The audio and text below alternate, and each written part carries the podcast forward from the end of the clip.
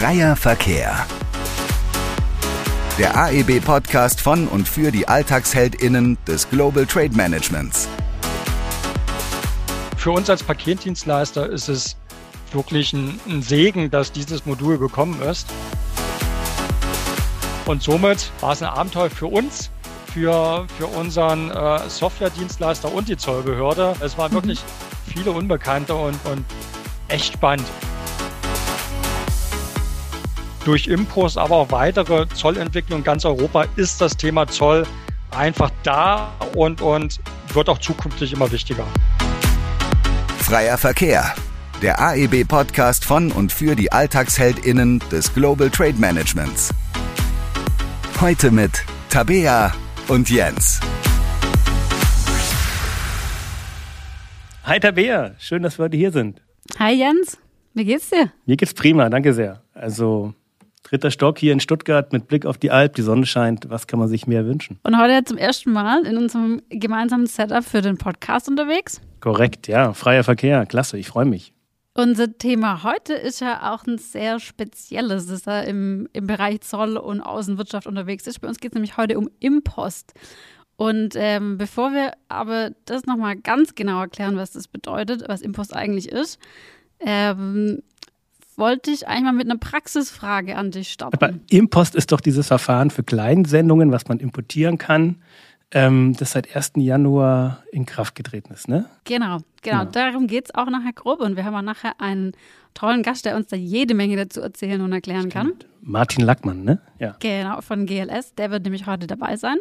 Ähm, aber jetzt wollte ich dich mal noch kurz fragen. Impost, bestellst du denn viel im Ausland? Also bekommst du viele Päckchen geliefert, die vielleicht nicht aus der EU kommen? Also ganz, ganz selten. Also ich hatte mal den Fall, dass ich was bestellt hatte, wusste nicht, dass es aus dem Ausland kam und dann habe ich äh, mich geärgert, dass es drei, vier, fünf, sechs Wochen auf sich warten ließ und dann, ja, wie sich rausgestellt hatte, kam es äh, aus Fernost und kam dann aber heil an, nur etwas lange gebraucht halt. Ne?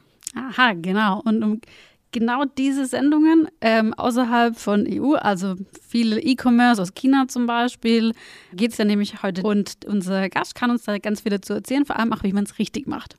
Stimmt, der hat sicherlich nicht nur eine Sendung importiert aus dem Ausland, sondern wahrscheinlich macht er das äh, zu Hunderttausenden, schätze ich mal.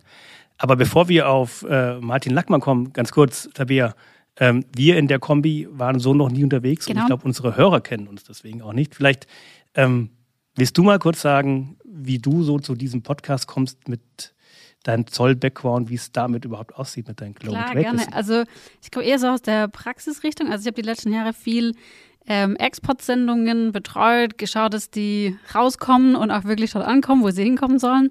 Ähm, für Kunden viele Sachen verschickt und ähm, dabei eben viel für größere Kundenprojekte gearbeitet. Also immer komplexe Anforderungen und hat aber auch immer viel Spaß gemacht, einfach den unterschiedlichsten Kunden dabei zu helfen, ihre Prozesse zu implementieren. Und Jens, was machst du eigentlich so? Ich bin im Content Marketing Neudeutsch unterwegs. Also ich, äh, mein Zollwissen beschränkt sich darauf, dass ich drüber gelesen habe und drüber schreibe oder eben so Sachen wie einen Podcast mache. Also, okay.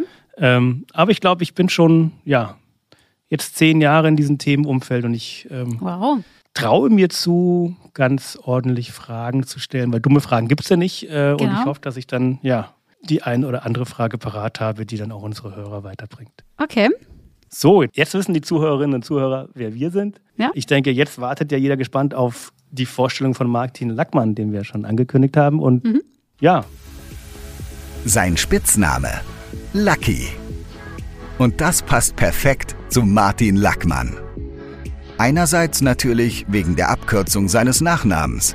Andererseits, weil er immer mit Optimismus durchs Leben zieht und die positiven Aspekte in den Dingen sieht, sowohl privat als auch im Global Trade Alltag. Hier arbeitet der Diplom-Logistiker seit mehr als 15 Jahren an der Aufgabe, Zollprozesse zu optimieren. Seine ersten Außenhandelserfahrungen sammelte Martin während des dualen Studiums im väterlichen Betrieb, der BLT Logistikagentur. Von dort wechselte er 2011 zu seinem jetzigen Arbeitgeber, dem Paket- und Expressdienst GLS, bei dem er sich schon bald auf die Einfuhrabwicklung fokussierte. Als Manager Import verantwortete Martin zuletzt den Importbereich der Zollabteilung und entwickelte diesen weiter. Seit Februar 2021 ist er als Senior Manager Customs für den gesamten Zollbereich bei GLS in Deutschland verantwortlich. In seiner Freizeit widmet sich Martin vor allem seiner Familie und seinen beiden Kindern, seinen Freunden und, falls es die Zeit erlaubt, seinen Hobbys, Surfen und Reisen. Wir freuen uns sehr, dass er heute bei uns zu Gast ist. Martin, herzlich willkommen bei Freier Verkehr. Dann herzlich willkommen, Martin, in unserem Podcast heute. Ja, hallo Martin. Hallo Tabea, hallo Jens, ich freue mich bei euch zu sein und äh, muss ehrlich gestehen, das ist das erste Mal, dass ich an so einem Podcast teilnehme. Ich äh, bin gespannt und, und freue mich auf unser gemeinsames Gespräch.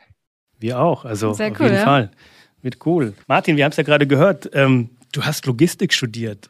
Jetzt ist ja Logistik relativ in vogue geworden in den letzten Wochen und relativ bekannt geworden. Doch die Corona-Pandemie hat sehr viel Aufmerksamkeit auf sich gezogen und mittlerweile gibt es auch relativ viel Logistikstudiengänge, wo man einfach Logistik studieren kann. Wie war das denn bei dir? Also, ja, wie bist du drauf gekommen, Logistik zu studieren? Das stimmt, Jens. Äh, bei mir liegt es im Grunde genommen in der Familie. Äh, mein, mein Vater hat schon vor vielen, vielen Jahren äh, sich auch in der Logistik selbstständig gemacht und äh, gerade als, als Schüler äh, oder am Anfang des, des Studiums, äh, um, sich, um sich was dazu zu verdienen, hat man dann im väterlichen Betrieb ausgeholfen dann äh, selbst mal LKWs entladen, beladen oder auch mal die eine oder andere Fahrt in, in diverse Städte vorgenommen. Und wie gesagt, da habe ich dann so die ersten Erfahrungen gesammelt. Dachte mir, das ist interessant. Äh, bin, bin dann noch so ein kleines bisschen abgeschwiffen und äh, habe, sage ich mal, viel Lebenserfahrung gesammelt in den ein oder anderen Bereichen, um dann wirklich schlussendlich äh, das Studium als Logistiker zu starten. Und wie du mhm. richtig sagst, äh, bereits vor vielen Jahren, bevor das ganze Thema in Vogue mhm. kam. Äh, und ich muss sagen, ich habe es bis heute nicht bereut. Wow. Du hast auch einen Lkw-Führerschein. Ähm, da zum, zum, ja, ist die Frage zum Glück oder leider, leider kein Lkw-Führerschein, das dann eher mit Sprinter oder so Pkw für schnelle Direktfahrten, um dann auch schon die ersten Erfahrungen im Kurier- und Expressbereich zu sammeln. Aha. Wirklich Anruf, ich brauche dringend äh, die und die Ware an dem und dem Standort. Und dann hieß es, Martin, auf geht's, rein ins Auto und los geht's. Cool, das heißt, du hast ja wirklich innerhalb von der Logistik alles gesehen eigentlich. Vom Päckchen verpacken, beladen, LKW fahren. Also schon sehr früh damit angefangen. Das stimmt, das stimmt. Und interessanterweise hieß es damals immer, äh, mein lieber Sohn, egal was du machst, geh nicht in die Logistik. Und was macht man da natürlich? Man endet ja, in der Logistik. Und wie hört sich das denn heute an? Ich, ich glaube, heute ist es ganz froh, da man sich äh, immer noch gegenseitig so ein bisschen austauschen kann mhm. äh, und, und da über die ein oder anderen Themen reden kann. Aber äh, ich, ich denke, ich, ich sowie die Familie sind ganz zufrieden mit der Entscheidung, äh, wie es damals gefallen ist. Sehr cool. Hattest du dann, oder wann hattest du dann deine ersten Berührungspunkte auch wirklich mit Zoll? Also bist du auch mit Kurierdiensten dann mal weiter weggefahren oder wie, wie kann man sich das vorstellen? Also zu dem Zeitpunkt noch nicht, da dann tatsächlich erst, äh, ich sage mal, vom Studium her äh, in dem Bereich. Mhm. Beziehungsweise, wie, wie Jens am Anfang schon gesagt hat, habe ich damals auch die eine oder andere Sendung, äh, allerdings wissentlich aus Fernost erhalten. Ähm, habe mich dann manchmal gewundert, wenn ich die Sendung erhalten habe, dass da irgendwas von Gift drauf stand, also äh, Geschenk. Aber ich habe doch gar kein Geschenk bestellt. Was ist denn da los? Ähm, und da festgestellt, Mensch, manchmal gab es die Sendung einfach so und manchmal hat man einen Brief bekommen, man soll bitte zum Zollamt, zum mhm. nächstgelegenen Zollamt kommen mhm. und äh, dort das Ganze abwickeln. Und das war im Grunde genommen die erste Erfahrung, die ich mit Zoll gesammelt habe. Okay, das passt ja wunderbar zu unserem Thema heute. Perfekt, ja. Und hat es denn im Studium auch schon eine Rolle gespielt, Zoll, oder wie sah es damals aus? Ähm, zum, zum Teil, obwohl ich sagen muss, ungefähr 90 Prozent des Studiums war, war wirklich über, über Prozesse und mhm. äh, Verladung und, und sonstiges. Und das Thema Zoll hat da noch, war, hatte einen relativ geringen Stellenwert. Ähm, allerdings dann nachträglich ist man immer weiter in das Thema reingewachsen und so ein bisschen äh, hands-on, on the job äh, ist man dann immer weiter in diesen Bereich reingekommen. Und aktuell gehört es ja zu deiner Hauptaufgabe, haben wir verstanden, der Zollbereich. Also vielleicht kannst du auch kurz erzählen, was sind denn konkret deine Aufgaben? Ja, das, das ist interessant. Also du hast recht. Ähm, ich bin derzeitig bei GLS äh, für den gesamten Bereich Zoll bei der GLS Germany verantwortlich. Ähm, allerdings ist der Hauptteil der Aufgabe wirklich der, der Importbereich. Also mhm. wir haben das bei uns so ein bisschen aufgesplittet, dass es einen, einen Verantwortlichen für Import, für Export und äh, für Transit gibt, wo wir uns dann auch gegenseitig ganz gut unterstützen. Ähm, und zusätzlich wirklich der Teil äh, Zollcompliance, äh, legale Änderungen, äh, bis hin zu Zollprozessen durchspielen, besprechen ähm, und das ganze Thema Bewilligung, AIO, mhm. Zertifikate und sonstiges. Also eigentlich äh, bilden wir hier ein ganz gutes Wissenszentrum ab, um äh, alle, alle angrenzenden Bereiche dort auch zu unterstützen. Also du bist ja mittlerweile, glaube ich, schon über zehn Jahre bei GLS. Und ähm, ja, was macht die Arbeit bei so einem Kurierpaketdienst oder Paketdienst denn so, so, so spannend, so interessant? Also da muss ich sagen, dass es einfach bei, bei einem Kurier- und Paketdienstleister, so ist es zumindest bei uns, stetig Entwicklungen gibt, stetig Prozesse gibt. Das heißt, es wird nie langweilig. Ich habe äh, in meinen zehn Jahren auch nicht immer den Bereich Zoll betreut, sondern hatte angefangen erst so als ähm, Netzwerkpartnermanager. Das heißt, wir als GLS ähm, haben in anderen Ländern entweder GLS-Gesellschaften oder Partner, die für uns diese Services bedienen. Bin da dann so langsam in den Bereich Zoll reingewachsen, äh, habe so die Schweiz und, und Norwegen betreut und äh, hatte dann aufgrund des agilen Umfelds auch relativ schnell die Möglichkeit, in den Zollbereich zu wechseln und mich dort weiterzubilden. Ähm, und einfach wirklich, es, es steht immer wieder was Neues an. Es kommen Projekte national, international und äh, ich sage mal, es ist eine, eine tolle Spielwiese, um sich auszutoben und äh, ohne Langeweile nach Hause zu gehen. Okay. Ähm, dann haben wir jetzt ja schon ein bisschen was so zu dir gehört, was du so ähm, tagtäglich machst. Um dich noch ein bisschen besser vorstellen zu können, unseren ähm, Hörern, würden wir jetzt mal noch eine Schnellfragerunde einbauen. Das heißt, wir stellen dir Fragen mit entweder oder und du solltest ohne groß nachzudenken einfach zackig antworten. Ähm, einfach um noch ein bisschen mehr aus dir rauszukitzeln, bevor wir dann wirklich mit unserem Hauptthema im Post starten. Genau, da Bea, schieß doch mal los mit den ersten beiden Fragen. Also natürlich auch sehr spannende Frage für dich, nämlich Import oder Export? Import. Okay, Zollprüfung oder Zahnarzttermin? Ah, schwierig. Ähm, Zahnarzttermin, aber wenn man bei beiden vorbereitet ist, dann ist auch eine Zollprüfung kein Problem.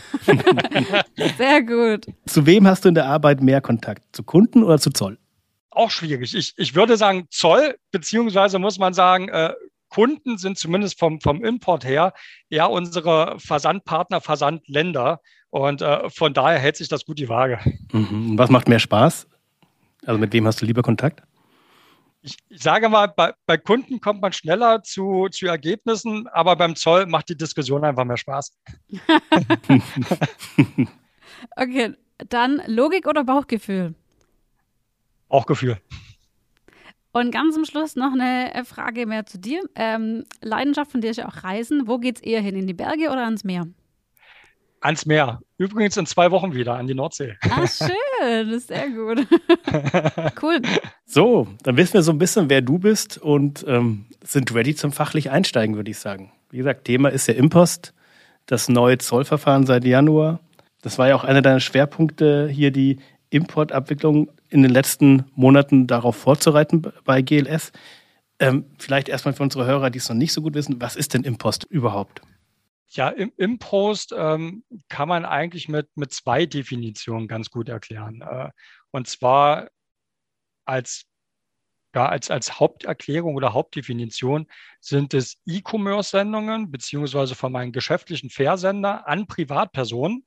Und ganz wichtig, es müssen Privatpersonen sein, bis einem Warenwert von maximal 150 Euro.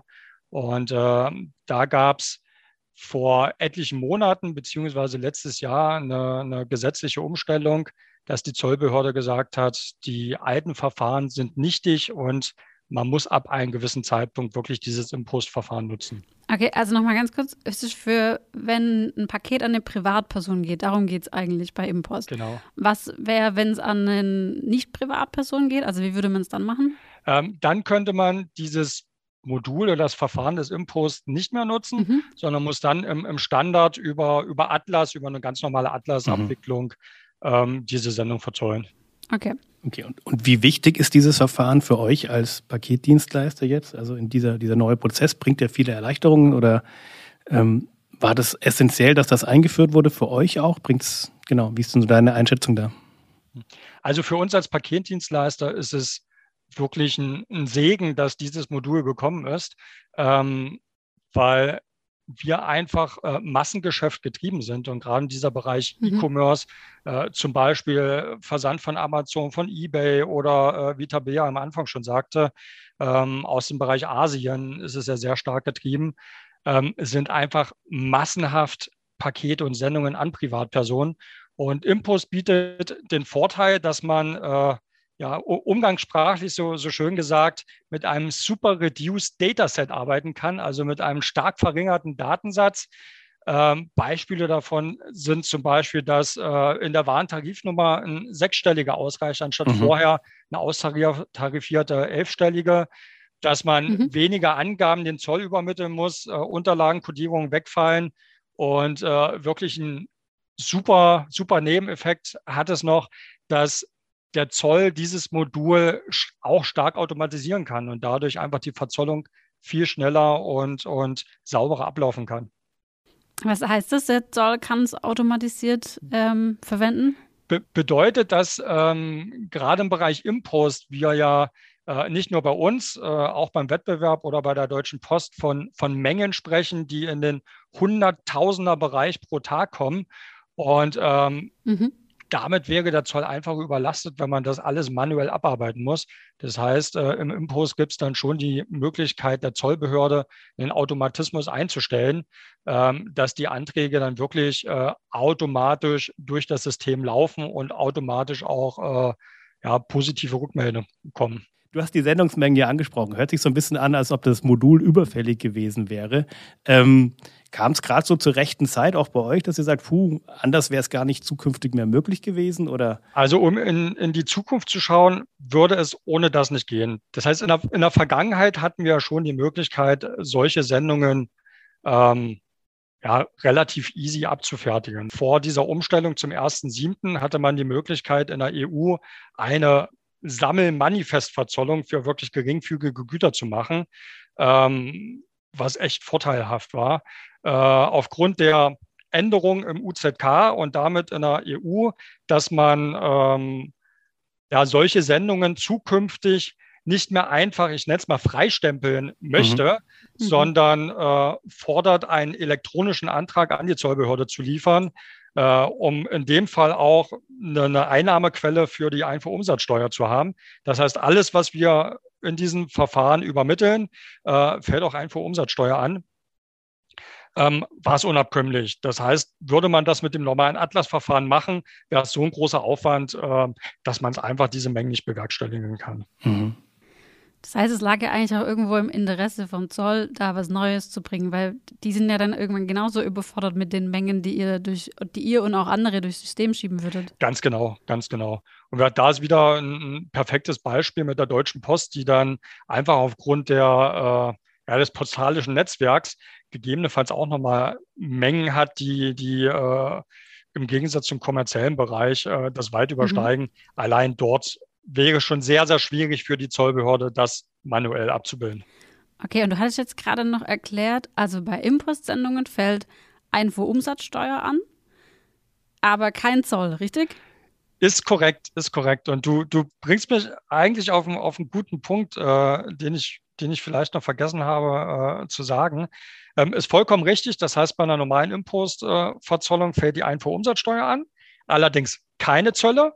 Ähm, und ich glaube, eine Besonderheit ist auch noch, dass die Einfuhrumsatzsteuer nur anfällt, wenn der Abgabenbetrag, das heißt die Höhe der Einfuhrumsatzsteuer, ein Euro übersteigt. Heißt, ähm, ist die Sendung geringwertiger, äh, würde das auch ohne, ohne Einfallen einer mhm. Einfuhrumsatzsteuer abgewickelt werden. Und ich glaube, was ich am Anfang noch vergessen hatte, ein zweiter großer Teil für Impost, ein großer Vorteil, den, den auch wir derzeitig nutzen, ist, dass sich die Versender, also die E-Commerce-Kunden, ähm, über eine EU-Plattform registrieren können und mhm. sich eine mhm. IOSS-VAT-Nummer, also eine Einfuhrumsatzsteuernummer, äh, beantragen können. Bedeutet, dass man während einer Impost-Verzollung diese Umsatzsteuer mit angeben kann, Umsatzsteuernummer, und dann fällt bei der Verzollung keinerlei Abgaben an. Das heißt, keinerlei Umsatzsteuer oder sonstiges. Und für den Empfänger wäre es im, im Grunde genommen, würde er sein Paket erhalten, würde nichts mit Zoll am Hut haben und wäre hoffentlich happy. Das heißt, der Verkäufer würde dann die Steuer bezahlen müssen. Ja, das ist korrekt. Das ist korrekt. Das okay. heißt, beim, beim Verkauf der Sendung äh, würde im Grunde genommen den Empfänger bereits die, die Umsatzsteuer belasten. Ich denke, der, der Empfänger mhm. merkt davon nichts, außer dass vielleicht die, die Ware jetzt einen Ticken teurer ist beim Verkauf. Ähm, mhm. Und der Versender müsste dann diese Steuer über das EU-Portal und über seine Umsatzsteuer-ID-Nummer äh, bereits vorab anmelden. Und so sind alle Geldflüsse vorab schon getätigt. Wir können ohne mhm. Probleme verzollen, ohne dass äh, irgendwelche Konten belastet werden. Und der Empfänger erhält seine Sendung auch, ohne irgendwelche Zölle und Steuern begleichen zu müssen. Das klingt gut. Also wenn das so ist, dann würde ich vielleicht sogar mal wieder was aus dem Ausland bestellen, irgendein kleines Päckchen. ähm, aber der Frage, ähm, zu eurer Vorbereitung. Ihr wart ja, glaube ich, relativ vorne dran, was die Nutzung dieses Verfahrens angeht. Ich glaube, ihr seid äh, eines der ersten Unternehmen gewesen, die Impost-Anmeldungen getätigt haben und ich glaube sogar am ersten Tag direkt damit gestartet haben, wo das Verfahren äh, quasi live geschaltet wurde. Wie habt ihr euch denn darauf vorbereitet? Ja, das, das, das ist korrekt und äh, ich muss, muss gestehen, äh, wir haben ja am Anfang auch so ein bisschen äh, gesprochen, äh, eher, eher Logik oder Hands-on. Bei mir ist es Hands-on, Bauchgefühl äh, kombiniert mit, mit Logik. Ähm, es, es, es war ein kleines Abenteuer, einfach weil dieses System auch für die deutsche Zollbehörde komplett neu war. Das heißt, es war anders wie, ja, wie, wie bei anderen Modulen oder Zertifikationen, ähm, dass, dass die Zollbehörde vorab auch nicht wirklich Möglichkeiten hatte, das System zumindest in der Abfertigung zu testen. Ähm, mhm. Und somit war es ein Abenteuer für uns, für, für unseren äh, Software-Dienstleister und die Zollbehörde, einfach zu schauen, wie das Ganze funktioniert. Das heißt, äh, wir, wir haben schon regelmäßig äh, ja, mit allen dreien ähm, Gespräche gehabt, Sachen abgestimmt, wie, wie wir was starten wollen, äh, hatten zum Glück auch eine, eine, eine eigene IT-Abteilung in der Hinterhand, wo wir dann planen konnten, wie wir starten wollen. Und äh, wir hatten uns dazu geeinigt, einfach aufgrund des nicht vorhandenen äh, Wissens, nenne ich mal, äh, der Prozesse, zu sagen, wir, wir starten erstmal langsam manuell. Das heißt, wir ähm, mhm. haben über, über Atlas weiterhin den Großteil der Verzollungen durchgeführt und am ersten Tag haben wir uns mal äh, so 10, 20 Anträge genommen, die wir dann manuell über Impost abgefertigt haben, in stetiger Verbindung mit der Generalzolldirektion, um zu schauen, ähm, ob denn IT-technisch alles übermittelt wird. Ähm, anschließend mit unserem Zollamt in Bad Hersfeld, um zu schauen, ob denn dort im Impostmodul die, die Sendungen angekommen sind und wie man das dort mhm. verzollt. Also es, es war wirklich ein kleines Abenteuer, was aber enorm viel Spaß gehabt, gemacht hat, äh, weil man da auch wieder komplett alle Bereiche abdecken konnte und mit allen Bereichen äh, gemeinschaftlich arbeiten konnte. Und so, wie war denn dann da die Zusammenarbeit mit den Zollbehörden? Also hat es immer gut funktioniert oder gab es auch mal Schwierigkeiten oder wie, wie kann man sich das so vorstellen? Also ich muss sagen, es, es hat sehr gut funktioniert. Äh, was, was interessant war, einfach auch geschuldet, dass wahrscheinlich die Zollbehörde so ein bisschen unter Druck war, das Ganze live zu nehmen und, und äh, zumindest die, die Zollbehörde, die es nachher abgearbeitet hat, auch nicht vorher testen konnte. Mhm. Man war wirklich bei, bei den geringen Paketmengen. Eigentlich bei jedem Paket im telefonischen Kontakt ist mhm. es angekommen, wie sieht es aus? Und da muss ich sagen, das wird wirklich super funktioniert. Äh, liegt aber sicherlich auch daran, dass wir mit unserer Zollstelle als, als GLS schon wirklich seit Jahren beziehungsweise Jahrzehnten einfach eine echt gute Zusammenarbeit haben mhm. und auch gemeinsam immer versuchen, ähm, ähm, Lösungen zu finden.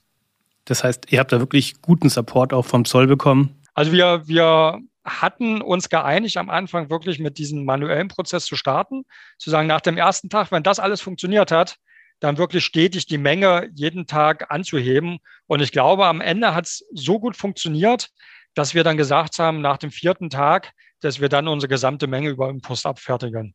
Natürlich in, in gemeinsamen Absprachen war es dann so, dass man am Anfang auch von der Zollbehörde erstmal angefangen hat, diesen Regler äh, auf manuell zu lassen, um dann zu schauen, was kommt da für Sendungen rein, wie ist die Qualität, mhm. wie funktioniert das System, dass es jetzt mittlerweile wirklich ein echt sauberer automatischer Prozess ist. Und wie sah bei euch da die Projektzusammensetzung aus? Also ähm, hab, wer war daran beteiligt? Du hast IT schon genannt.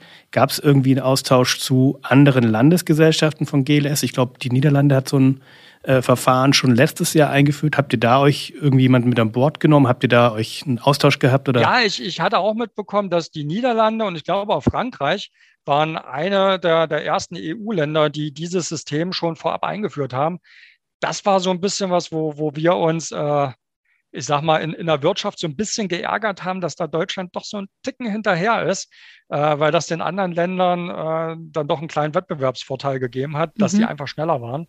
Ähm, da aber unsere oder in unserem GLS-Verbund wir als, als GLS Deutschland äh, die ersten waren, die auch diesen Automatismus genutzt haben. Ähm, hatten wir jetzt international nicht so starke Absprachen. Wir haben es eher, sage ich mal, in unserer kleinen äh, internationalen Insel äh, uns das Projekt aufgesetzt.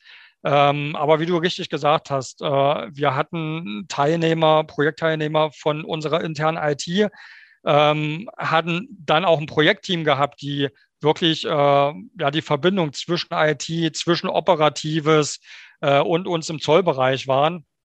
Nicht zu vergessen mhm. mit unserem, mit unserem Softwaredienstleister, um das wirklich vernünftig zu koordinieren und, und vernünftig einzutakten. Was hättet ihr denn gemacht, hätte es nicht funktioniert am Tag Go Live? Also hattet ihr auch Pläne für, okay, wir probieren es mal und es tut überhaupt nicht? Ja, eigentlich, eigentlich der Hauptplan war, wenn es nicht funktioniert, alles wieder über die normale Atlas-Lösung. Ähm, mhm. Wäre sicherlich ein paar Tage gut gegangen. Aber äh, dadurch, dass man auch in unserem Netzwerk mitbekommen hat, Mensch, in, in Deutschland gibt es eine Lösung, die vom Zoll implementiert worden ist und von GLS implementiert wird, äh, hatten wir natürlich auch schon, schon Kunden oder Partner anstehen, gerade aus England, die äh, mit den mhm. Hufen geschart haben und äh, das unbedingt nutzen wollten, beziehungsweise uns da Daten übergeben wollten, die wir dann auch wirklich nur über Impost abfertigen können, weil dann das Volumen gestiegen ist. Das heißt, von den Kunden war das Interesse schon auch da, dass ihr sagt, ihr musstet die gar nicht erst groß informieren oder habt ihr dann eine Informationskampagne gestartet im Vorfeld, um zu sagen, hey, nutzt das, das ist für uns leichter, das ist für euch leichter? Sowohl als auch. Das heißt, ähm, es gibt schon diverse E-Commerce-Versender, die dann aktiv auf uns zugekommen sind. Ähm, zum anderen aber auch, äh, wie ich anfangs gesagt habe, Kunden bei uns sind ja auch unsere Landesgesellschaften oder mhm. gerade äh, im, im, internationalen Bereich oder Zollbereich. Äh, durch den Brexit äh, sind wir ganz stark von, von unserem Partner in England äh, betroffen und ähm, haben da schon, schon Anfragen bekommen. Mensch, wir haben so eine große Menge an 2C-Volumen, wo wir natürlich auch äh, entsprechend Geschäft gewittert haben und gesagt haben, ja, äh, ab Tag eins wenn alles klappt, mhm. können wir euch eine automatische Lösung für einen echt vernünftigen Preis anbieten. Und äh, wie im Paketgeschäft, das ist massengetrieben und äh, da wollen wir dann auch gerne äh, stetig neues Volumen aufschalten. Mit dem zusätzlichen großen Volumen aufschalten, du hast vorher auch erzählt, von Impost ein Vorteil ist, dass es automatisiert funktionieren kann. Das heißt, es geht ja auch schneller. Wie wichtig für euch ist denn dieses, also im Vergleich zu vorher, ich weiß nicht, hat es einen Tag gedauert, bis man die Sendung verzollt hatte. Jetzt geht es, wenn es gut läuft, innerhalb von Sekunden. Ähm, wie wichtig ist denn diese eine Tag weniger für euch? Mhm. Ja, ich, ich, ich glaube fast, Tabea, es, es geht nicht so sehr in, in Tagen. Wir haben, haben den Vorteil, dass wir auch AIO-zertifiziert sind. Und äh, das bedeutet, dass wir auch gegenüber der, der Zollbehörde entsprechenden Stellenwert haben, dass man da wirklich schon sehr, sehr zeitnah also eigentlich am, mhm. am selben Tag, wo wir die Anträge im Zoll übermitteln, werden diese in der Regel auch abschließend bearbeitet. Bei uns ging es okay. durch das Volumen eher darum, ähm, ja, das Thema Ressourcen. Das heißt, vorher hatten wir eine gewisse Anzahl von Mitarbeitern für die Verzollung mit, äh, ja, mit dem Bereich Impost und dem, dem anstehenden Volumenanstieg hätte es bedeutet, dass wir eigentlich unser, unser Personal verdoppelt, verdreifachen hätten müssen. Und äh, durch diese automatische Lösung von Impost konnten wir es einfach mit unserem Bestandspersonal abbilden. Wie du schon richtig sagst, äh, im, im, besten Fall ähm, müssen wir einfach nicht mehr so viel ausfüllen wie vorher ähm, mhm. haben Automatismus drin, das Ganze wirklich zum Zoll zu senden und innerhalb von Sekunden ähm, kommt die Rückmeldung und Pakete sind frei und können auch wirklich bei Eingang äh, bei uns hier am Hub sofort am selben Tag weiterverladen werden und zugestellt werden. Und das denke ich ist gerade für den Endkunden oder halt für euch ja schon eigentlich das Wichtigste, oder? Dass die Pakete so schnell wie es irgendwie geht zum Kunden kommen. Ganz genau, ganz genau. Wir wollen natürlich vermeiden, wie beim Jens, dass er wochenlang auf sein Paket warten muss äh, und das wirklich so schnell wie möglich den Kunden anbieten. Und nur so können wir in beiden Bereichen, im Export und im Import, äh, eine gute Kundenzufriedenheit sicherstellen. Sag mal, jetzt habt ihr das Projekt, wie gesagt, relativ schien relativ smooth zu sein. Ihr habt dann Verfahren äh, eingeführt, das euch wirklich große Vorteile bringt, das den Kunden große Vorteile bringt. Ihr wart einer der ersten, die das äh, in Deutschland genutzt haben. Ähm, sind dann alle gekommen zur Zollabteilung und haben irgendwie die Champagnerflaschen aufgemacht und haben euch hochleben lassen? Oder wie ist so das Standing von euch als Zoll bei, beim Paketdienstleister? Also geht's, ähm, hat sich da was geändert vielleicht auch im Post? Ähm, das, das ist ein bisschen schwierig. Also ich, ich muss sagen, es, es hat sich wirklich was geändert und äh, man, man wird einfach anders wahrgenommen, weil man auch feststellt, durch Impos, aber auch weitere Zollentwicklung in ganz Europa ist das Thema Zoll einfach da und, und wird auch zukünftig immer wichtiger. Mhm. Und ähm, das war vielleicht in der Vergangenheit nicht ganz so, wo man gesagt hat, ja, Zoll ist so ein, so ein kleines notwendiges Übel. Ähm, aber wie gesagt, auch, auch vorher schon und gerade mit diesen Projekten wird es immer wichtiger und erhält auch äh, im Paketbereich einfach ein, ein immer wichtigeres Standing. Klasse, ich denke, das freut euch, das freut wahrscheinlich auch unsere Hörer, wenn der Bereich Zoll und Global Trade generell ein bisschen mehr Aufmerksamkeit bekommt. Super. Jetzt war der ja wirklich am allerersten Tag, wo man es machen konnte, auch vorne mit dabei und habt direkt gestartet und auch erfolgreich. Könnt ihr denn da jetzt auch ein bisschen damit angeben? Also nutzt ihr das auch?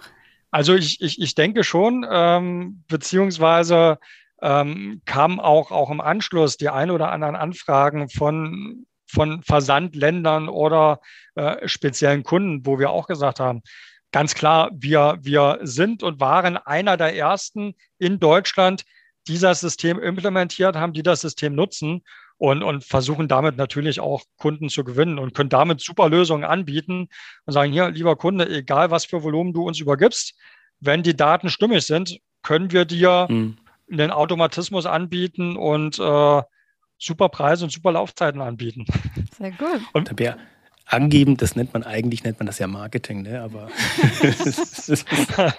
aber jetzt läuft's. Äh, ist noch irgendwas geplant, dass ihr da am Verfahren, am Prozess noch ein bisschen schraubt oder habt ihr da noch äh, im Projekt noch, noch irgendwelche, wenn man so einen Ausblick wagt, mal bei, den, bei euren Impost-Projekt, steht da was als nächstes an und wenn ja, was? Ich, also du, du hast vollkommen recht, es, es läuft und es ist smooth. Allerdings ähm, gibt es bei so vielen Sachen auch äh, stetige Prozessverbesserungen, die man dann natürlich jetzt, wo es, wo es implementiert ist, ruhiger läuft, sich die Sachen angucken kann und, und was kann man noch optimieren, wie, wie, kann, können die Prozesse ineinander greifen, ähm, zu gucken, kann man, kann man diesen, ja, das Impost-Verfahren von, ich sag mal, ein Halbautomatismus in einen Vollautomatismus umwandeln. Und wie, wie am Anfang schon gesagt, es, es stehen weitere Kunden äh, in, in der Pipeline, die aufgeschaltet werden wollen. Und da schauen wir natürlich auch, wie, wie können wir diese Kunden anbinden über Standardprozesse oder gegebenenfalls noch Sonderlösungen. Ähm, das heißt, da, da ist auch stetig eine Weiterentwicklung. Nicht, nicht nur in Impost, auch in, in allen anderen Zollverfahren. Und äh, das versuchen wir natürlich auch, die Prozesse so weit zu automatisieren, dass wir einfach mit Bestandspersonal immer mehr Volumen abfertigen können. Mhm. Und ähm, nochmal einen Blick zurück, wenn du das, ähm, auf das Projekt als solches schaust, hast du irgendwie ein Lessons learned, wo du sagst, hey, ähm, das habe ich aus diesem Projekt mitgenommen. Du hast ja gesagt, äh, du agierst sehr viel mit Bauchgefühl und Logik. Ähm, Gibt es irgendwo, sagst, hey, da hätte ich vielleicht doch mehr Logik machen sollen oder da vielleicht doch besser auf mein Bauchgefühl gehört? Das ist schwierig zu beantworten. Also ich, ich glaube, so wie wir das Projekt angegangen sind, hat das meiner Meinung nach perfekt funktioniert. Also wir, wir haben ja vorher schon äh, durch diverse Gespräche mit der äh, mit den Zollämtern bis hoch zur Generalzolldirektion ähm, und auf den Projektseiten der EU äh, versucht, so viel Information über Impost wie möglich mhm. zu erhalten, damit wir uns dann schon ähm, auch vor der Live-Schaltung so weit wie möglich auf Anforderungen äh, und Prozesse vorbereiten konnten. Also das das ist dieser Punkt mit, mit Logik, wo es einfach unabdinglich ist und, und man da auch schon vorab mit den Behörden in Gesprächen gehen muss. Ähm, nachher bei der Umsetzung ähm, oder bei der Live-Schaltung, einfach dadurch, dass es für, für alle Bereiche komplett neu war, ähm, da glaube ich, mhm. war es echt gut, auf das Thema Bauchgefühl zu hören und ähm, da dann einfach mal machen. Und hat es dir manchmal schlaflose Nächte bereitet? Ja, das schon. Ähm, das schon, äh, äh, ob, obwohl wir in der Zollabteilung grundsätzlich immer recht, recht optimistisch sind, ähm, war es eigentlich so, dass man gesagt hat, oh, was ist, wenn es nicht funktioniert? Was ist, wenn, mhm äh, wenn jetzt auch wirklich die Kunden in den Startlöchern äh, stehen, uns die, die nächsten Tage, Wochen Pakete geben, wir aber mit Impost nicht arbeiten können und wirklich alles äh, manuell übers normale Atlas-Verfahren machen müssen, das, das hat einen dann schon so ein bisschen Sorgen bereitet. Da hilft dann auch so eine, eine, gute Portion Optimismus, wie du sie ja, wie wir es ja gehört haben, auch äh, mitbringst. Ganz genau. Man soll ja hier im Bereich Zoll nicht in Depression verfallen, sondern Spaß an dem Ganzen haben. Das heißt aber, der Go Live war auch für euch schon ein aufregender Tag, oder? Also, also das, das auf alle Fälle. Und ich muss sagen, das war, also so ein Projekt hatten wir vorher auch noch nicht, dass man wirklich äh, zum Go Live dann geschaut hat, funktioniert es denn überhaupt? funktioniert es bei uns? Funktioniert es bei der Zollbehörde? Also es waren wirklich mhm. viele Unbekannte und, und echt spannend. Ähm, Wie kann man sich das vorstellen? Also wie so NASA-Raketenstart. Alle sitzen so im Kontrollzentrum vor diesen einen Bildschirm und äh, drücken die Daumen oder ähm, war jeder zu Hause im Homeoffice und ähm, ja. so, so, sowohl als auch. Also eigentlich wie, wie ein NASA-Raketenstart aus dem Homeoffice. also, also ganz klar, jeder, jeder saß vor seinem Bildschirm, äh, wie ich eingangs gesagt habe. Wir haben mit einer verhältnismäßig kleinen Menge angefangen und äh, ja, wir, wir, wir hatten mehr Personal als Pakete, die dann in dem Moment draufgeguckt haben, okay, jetzt senden drücken, wie ändert sich der Status, kommt es an, kommt es zurück? Äh, das, das war echt spannend. Für wen von euren Kunden lohnt sich das denn? Also was sind so die Kriterien, wo du sagen würdest, okay, das ist ein Kunde, für den macht das neue Verfahren generell Sinn oder das ist vielleicht auch einer, der hat irgendwie viel Volumen, aber für den macht Impost einfach beim besten Willen keinen Sinn. Ich glaube, so ein, so ein reines Industrieunternehmen oder herstellendes Unternehmen, was dann andere Industrieunternehmen bedient, ähm, für die ist Impost nichts. Die, die werden weiterhin mhm. auch über, über die normalen Atlas-Verfahren äh, abgewickelt werden müssen. Aber ich sage mal, dass das Massen-Privatkundengeschäft, das ist perfekt für Impost. Ähm, Martin, du hast ja gemeint, IT hat eine wichtige Rolle gespielt, oder spielt auch immer noch eine wichtige Rolle bei, bei Impost. Ähm, wie ist das gen generell für euch? Ähm, Digitalisierung und IT, wie wichtig sind euch die Themen als GLS? Ja, also bei uns ist es, ist es ganz wichtig. Ohne IT geht heutzutage gar nichts mehr. Ähm, sieht man auch daran, dass wir eigentlich an jedem Schritt in unserer Prozesskette wissen müssen, äh, wo das Paket ist und was für einen Status das Paket hat. Ist nicht nur bei uns im Zollbereich so, wo wir sehen müssen, den, den Status des Paketes im, ja, als, als Zollinformation. Das heißt, ist zum Zoll gesendet, ähm, ist, hat einen abschließenden Bescheid, das heißt, ist verzollt worden, äh, kann freigegeben werden für die weitere Verarbeitung, sondern auch in allen anderen Bereichen. Ne? Wo hat das Paket einen Eingang? Wo befindet es sich derzeitig? Ähm, sollte man äh, hoffentlich nicht, äh, dass das Paket mal verlieren, was, äh, Wie gesagt, das, das, das hoffen wir alle nicht. Kann aber natürlich im Massengeschäft auch mal vorkommen, dass man da aussieht, wo, mhm. wo war der letzte Standort des Paketes, um dann ganz genau nachverfolgen zu können ähm, ähm, und hoffentlich das Paket auch wiederzufinden und dann ähm, endgültig dem, dem Empfänger zustellen zu können. Gerade jetzt auch mit äh, Corona ganz klar hat es die Digitalisierung noch weiter vorangetrieben. Wir hatten nicht nur in unserem Paketablauf, ähm, sondern allgemein auch im täglichen Arbeitsleben. Ähm, ich weiß nicht, wie es bei euch war oder ist. Bei uns war es auch so von einem Tag auf den anderen. Hm. Ähm, sollten, sollten wir schauen, welche Mitarbeiter können wir aus dem Homeoffice arbeiten, um einfach mhm. auch die, die Pandemie einzudämmen. Und ähm, ich muss sagen, das hat super funktioniert, funktioniert immer noch super. So IT-Ressourcen hört man ja immer, Fachkräftemangel ähm, sind rar gesät und sind knapp. Gibt es denn bei euch dann irgendwie so einen äh, Wettbewerb zwischen der logistischen Operative, sage ich mal, und so Themen wie Zoll? Also es ist sowohl als auch. Also grundsätzlich wird wirklich ganzheitlich drauf geschaut und ähm, wird dann ganz klar eingetaktet, was, was haben wir alles für Projekte, mhm. wie wichtig sind diese Projekte ähm, in den einzelnen Bereichen, aber auch für auf, auf Gruppensicht mhm. und äh, versucht dann schon Entscheidungen zu treffen und zu sagen, ne, wie, wie sie, könnte so eine Priorisierung aussehen. Ähm, was aber auch ganz klar ist, wenn es gesetzliche Bestimmungen, gesetzliche Änderungen geben, dann hat das gesetzlich immer Vorrang, muss, muss Klar, einfach ja. äh, priorisiert werden und umgesetzt werden. Du hattest ja gerade auch schon erwähnt, ähm, Corona von einem Tag auf den anderen, ähm, vom immer im Büro sein ins Homeoffice. Habt ihr denn auch andere Effekte bei euch gespürt? Also positive vielleicht auch? Jede Menge Online-Shopping, jede Menge Pakete, die durch die Gegend geschifft werden müssen? Da kann man vom Glück sagen, dass wir äh, in der Logistikbranche arbeiten. Ähm, mhm. Corona mhm. hat ja gezeigt, dass, dass sehr, sehr viele Industriezweige ähm, auf Teilzeit runterfahren mussten. Und ähm, da, ähm, wobei sonst immer über die Logistik geschimpft wird, aber in dem Bereich war es wirklich positiv, ähm, dass das Volumen einfach gestiegen ist und wir mehr Arbeit hatten als, als sonst, selbst im Weihnachtsgeschäft ähm, weil die Leute, die zu Hause waren, die haben auch einfach mehr bestellt. Beziehungsweise als, als der Einzelhandel teilweise geschlossen hat, mhm.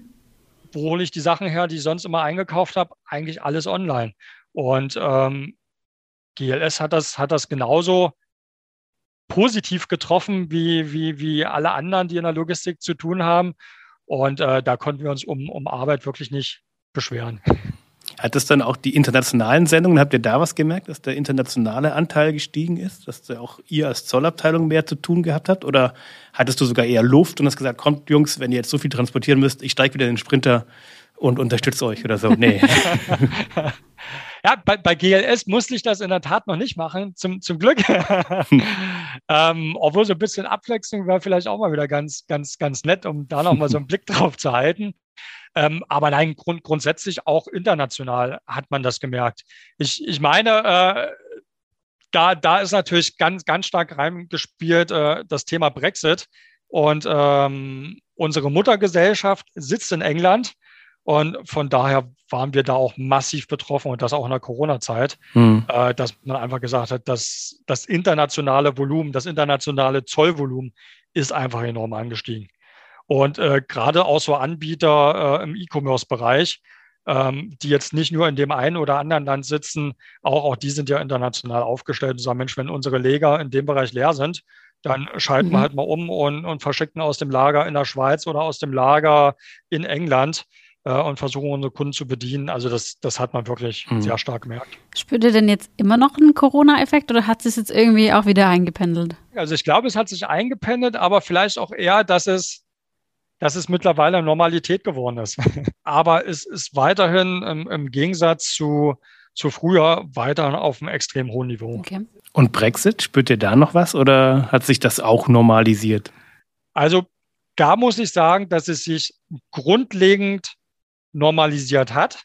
Ähm, obwohl man immer noch merkt, dass äh, der Brexit ist noch nicht so lange her und äh, da ist einfach auch stetige Kommunikation gefragt, auch wirklich mit den Versendern hin, mhm. um, um da auch stetig in Zusammenarbeit mit Marketing, mit Vertrieb, mit Versendern das Thema Zoll einfach immer wieder ähm, zu kommunizieren, aufzubereiten und zu vermitteln. Jetzt haben wir ja Impost äh, glücklich über die Bühne gebracht. Ähm, Brexit ja auch schon so halbwegs. Was sind denn für euch die nächsten großen Projekte oder Herausforderungen, die anstehen? Ja, also äh, ich, ich glaube, da steht einiges an. Und wie schon eingangs gesagt, äh, Zoll entwickelt sich immer weiter, die, die EU mit dem UZK entwickelt sich immer weiter. Ähm, und auch wirklich national getriebene Sachen über Atlas entwickeln sich immer weiter. Das heißt, um, um nur einiges zu nennen, ich glaube, das, was als nächstes ansteht, wäre der Bereich NCTS 5.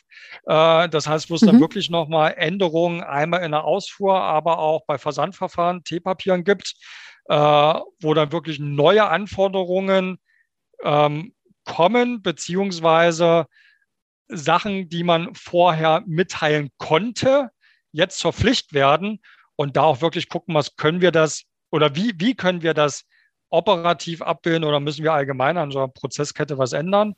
Mhm. Ähm, eines, ein weiteres Thema, was ich echt spannend finde und auch finde, was von der Zollverwaltung äh, in die richtige Richtung geht, ist das Thema CELOS. Äh, gerade wenn wir über Digitalisierung sprechen, dass man dort auch wirklich einen digitalen Austausch von Dokumenten mit der Zollverwaltung mhm. Äh, und dann hoffentlich nach und nach den ganzen Papierkram abschaffen kann und da auch mal so ein bisschen in die Richtung Think Green äh, übergehen kann. Ja. Was ist denn da der, der Zeitrahmen bei Celos? Ähm, weißt du das? Ja, das, das, das ist eine spannende Idee. Äh, da da geht es so, so ein bisschen auch zwischen Zoll, Zollbehörde und, äh, und den Unternehmen und, äh, auseinander, weil die Zollbehörde tatsächlich in ihren eigenen Atlas-Release kann schon mit Celos arbeiten, mhm. aber ich glaube, es gibt bisher noch keinen äh, ja, kein, kein Dienstleister, der sich für Celos registrieren oder, oder zertifizieren konnte. Mhm. Ähm, ich glaube aber, äh, äh, die erste Zertifizierungsrunde ist auch irgendwann dieses Jahr. Ich glaube, Ende des Jahres äh, kann es losgehen. Ähm, und von daher sollte man auch schauen, dass, dass man nicht erst mit Zertifizierung anfängt, sich mit dem Thema auseinanderzusetzen, sondern wirklich schon so früh wie möglich um dann mhm. hoffentlich mhm. intern die Prozesse auch schon so umzugestalten, damit, wenn dann das Projekt tatsächlich losgeht, ähm, auch eine saubere Implementierung gewährleisten zu können. Ich denke, dann sprechen wir uns ja vielleicht auch wieder nach dem Go Live von Celos und dann kannst du über das Projekt auch äh, berichten und vielleicht wart ihr auch wieder ganz vorne mit dabei. Mal schauen. Sehr, sehr gerne. Also wir grundsätzlich äh, haben immer Interesse, einer der ersten zu sein. Dann würde ich sagen, ganz zum Schluss vielleicht noch ähm, Frage, hast du noch einen Tipp für unsere Hörerschaft? Also gerade zu den Themen Zoll und Außenwirtschaft, wie hältst du dich denn auf dem Laufenden, was so als nächstes kommt, was passiert? Was würdest du empfehlen? Wo kann man sich gut informieren? Ja, die, die Antwort ist auch ein bisschen vielfältig. Ich glaube, es kommt darauf an, wie stark ist man mit Zoll involviert oder möchte mit dem mhm. Thema Zoll äh, sich auseinandersetzen. Also sag mal, grundsätzlich erstmal das Thema Zoll und Außenwirtschaft. Ähm, kann ich jeden die IAK empfehlen. IAK äh, bietet auch ähm, monatliche Newsletter an, wo, wo schon mal Zollthemen angesprochen werden. Ist zwar hauptsächlich mhm. exportgetrieben, bietet aber auch immer wieder Einblicke in den Bereich Import an. Mhm. Ähm, ansonsten gibt es echt gute Fachliteratur, die man auch entweder als, als Newsletter oder in, in Papierform so als ja, News-Zeitungen erhalten kann. Ähm, ansonsten kann ich nur jenen empfehlen, besucht Zollschulungen. Auch wenn ihr nur am Rande mit Zoll zu tun habt. Es gibt verschiedenste mhm. Anbieter, äh, Dienstleister für Schulungen von wirklich ähm, High-Level-Verständnisbereich Zoll. Ähm, gerade, ich glaube, in, in, in äh, Industrieunternehmen ist der Bereich Zoll auch eher mit der Finance und, und mit dem Einkauf verbunden. Das heißt, dort mhm. einfach das Verständnis so ein bisschen äh, ausweiten, bis hin, wenn es in einem Unternehmen eine eigene Zollabteilung gibt, wirklich auf detaillierte fachspezifische Schulungen, zum Beispiel Import gibt es wirklich von High-Level bis Mid-Level bis Expert-Level, ähm, wo man sich dann auch nachträglich mit diesen Agenturen oder auch den Teilnehmern, ganz, ganz wichtig, mit den mhm. Teilnehmern auch austauschen kann. Mhm. Ähm, wie sieht es bei dir aus? Ähm, wie oft gehst du auf so eine Schulung? Wie oft kannst du so eine Schulung besuchen? Und ich muss gestehen, in, in letzter Zeit und gerade auch mit Corona ähm, ist es bei mir ein bisschen seltener geworden, aber, aber gerade in der Position, wo ich jetzt bin, setzt man sich dann doch auch noch mal ein bisschen mehr ähm, ja, im EU-Bereich auseinander. Das heißt, äh, wirklich auf den einschlägigen EU-Seiten für, für Zoll und Außenwirtschaft ähm, schauen, was stehen da für Projekte an. Da ist wirklich ganz praktisch, äh, äh, wird vermittelt, was ist so der Fünfjahresplan äh, der EU im Bereich Zoll. Und, und kann mhm. da mal grob schauen und äh, dann wirklich tiefer in das Thema reingehen. Ist das was, was auch Deutschland betrifft? Oder mhm. welchen Stand hat Deutschland da, um, um zu schauen, Mensch, da gibt es Entwicklung, da muss ich mich erkundigen. Mhm um entsprechend sich vorzubereiten, strategisch planen zu können und ja, Sachen eintakten zu können. Ja. Ganz genau, ganz genau. Ist immer besser vorbereitet zu sein, als dann äh, ja, spontan mit Sachen konfrontiert zu sein und äh, das umsetzen zu müssen. Du bist aber eigentlich wirklich fachlich ein sehr, sehr starke Expertin. Ähm, wie oft musst du denn noch irgendwo nachschauen oder nachfragen? So wirklich im Tagesgeschäft? Ich, ich würde sagen, ähm, vieles oder, oder das meiste kann, kann ich mir einfach logisch zusammensetzen. Aber ganz mhm. ehrlich, auch, auch ich nutze immer noch äh, Google, nutze den UZK, nutze die Seite von zoll.de, wo auch vieles beschrieben ist, ähm, mhm. kann aber einfach aufgrund äh, der Schulung und das Wissen, das, was dort präsentiert wird, ähm, nutzen und, und daraus meine Schlüsse ziehen. Und ganz, ganz mhm. wichtig, ähm, was wir zwischendrin auch gesagt haben, keine Angst vor den Zollbehörden und ruhig in Kommunikation mit den Zollbehörden gehen. In den meisten Fällen, so ist meine Erfahrung, ist es wirklich miteinander und man sollte auch miteinander pflegen. Ähm, und da auch keine Angst haben, auch ruhig mal mit dem Hauptzollamt in Verbindung gehen äh, und Sachen besprechen.